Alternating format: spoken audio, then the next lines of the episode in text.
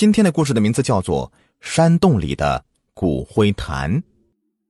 我的丈夫是一名零九年入伍的大学生兵。入伍的第一年呢，他在深圳的某步兵连；第二年便去了香港驻军仪仗队，光荣的成为一名仪仗兵。二零一五年，我们相识结婚，第二年生下一个可爱调皮的儿子。丈夫知道我喜欢听灵异故事，便给我讲了这样两个。他在部队里面发生的真实故事。第一个故事的名字叫做《山洞里的骨灰坛》。故事是我丈夫当兵时所在班里的副班长讲给他们听的。他们副班长是湖北人，为人健谈幽默，在班里面很得新兵们的喜欢和尊敬。有一次，这位副班长和新兵们聊天，便讲了一个关于山洞里。安放骨灰坛的故事。深圳东莞山区有一个训练基地，是当时步兵、汽车连和特种兵的指定训练基地。那里的靶场很大，主要为这些兵种的士兵提供打靶训练。从士兵们休息的营房到训练基地，大约有四公里的路程。在这大约四公里的路程中，能够欣赏到山路两旁蜿蜒崎岖的丘陵和翠绿茂盛的植物拼凑出的一幅绚烂的自然美景，令人心旷神怡。林间是鸟鸣雀喳，声音甚是悦耳。然而，就在这丛林美景间，却零零星星的坐落着很多的坟圈子。这些坟圈子或大或小，或多或少，给这幅谪仙般的自然美景。增添了几分诡异的气息。南方的坟与北方的不同，南方的坟依山而建，有钱的人家用水泥修坟，在坟包周围修上半圈类似花坛一样的外围，中间是一个坟包，坟包中央放上往生者的照片，看起来很是体面。穷人的坟冢相对而言就简单多了。顺着山势找一个位置风水相对不错的山洞，或者是往生者的家属自己动手搭的一个棚子，将装有往生者骨灰的骨灰坛放进山洞中或者棚子里，就算是给往生者一个安放之地了。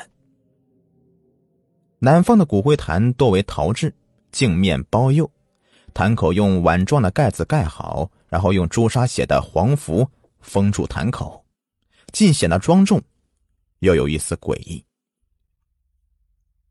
在营房通往训练基地必经之路的拐角处，就有这样一座有钱人的坟冢。占地面积很大，坟包中央放着往生者的照片，在坟冢花坛状外围的右前侧立着一个石碑，上面写着“山神”二字。外围的左后侧则立着另外一个石碑，上面写着“厚土”二字。本应该是体面奢华的坟冢，经过了岁月的洗礼和时间的打磨以后，显得格外的破败和落寞。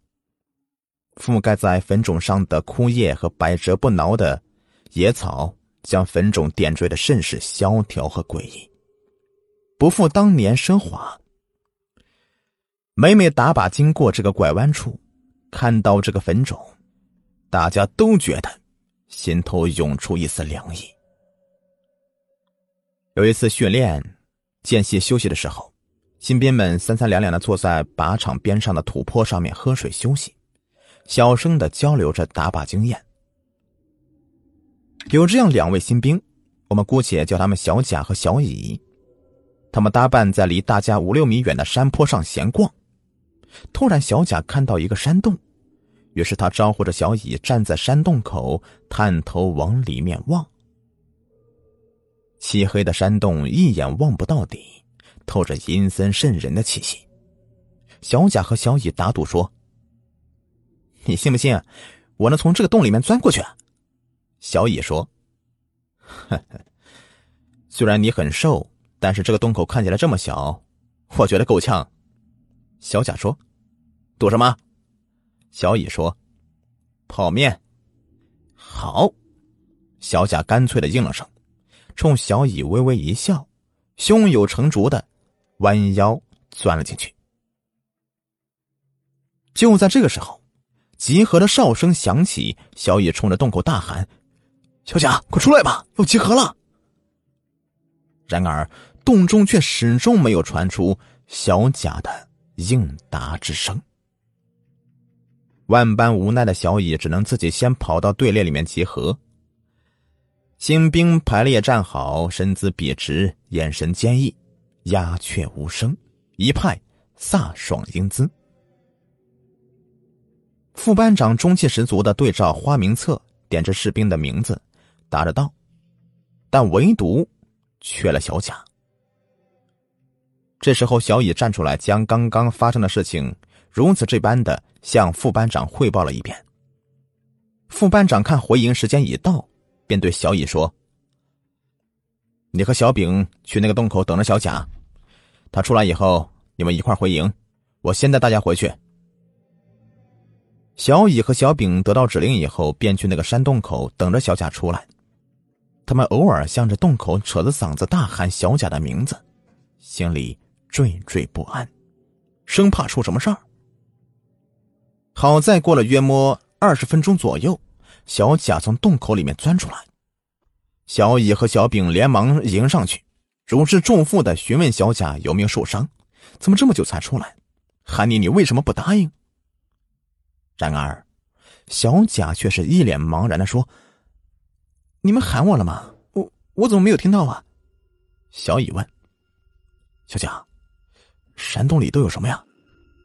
呃，山洞里黑黝黝的，什么也看不见，只有一束光照在一个亮亮的物体上，我就拿了出来。说着，小贾举起自己抱在手里的一个坛子，说：“喏，你们看，就这个坛子。”小乙和小丙一看这个坛子，不由得脸色一沉。小丙说：“小贾。”你看着坛口上面贴着黄符，怪瘆人的，你快给人家放回去吧。小乙也连忙点头附和小丙，催促小贾快将坛子放回洞中，一起回营房。小贾不以为然的撕下封在坛口的黄符，打开盖子，好奇的往坛子里面望。可是看了半天，却发现坛子空空的。除了坛底的少许粉末外，并没有装别的东西。于是，悻悻然的小贾又重新的盖上盖子，想把黄符贴回去。可是不知道为什么，这道黄符却怎么也贴不回去。试了好几次以后，失去耐心的小贾就把黄符随风一扔，将坛子放在洞口，便随小乙和小丙一同赶回了营房。然而。他们三个外地来的新兵并不知道，这个坛子就是当地人往生用的骨灰坛。怪事儿就从当天晚上发生了。当天夜里，累了一天的新兵们都在营房里面沉沉的睡着。营区内一片寂静祥和的景象。这个营区有好几栋营楼。每栋影楼的一楼大厅都有一班人在岗哨，营区大门口还有一班两人岗哨，可谓是安全系数极高。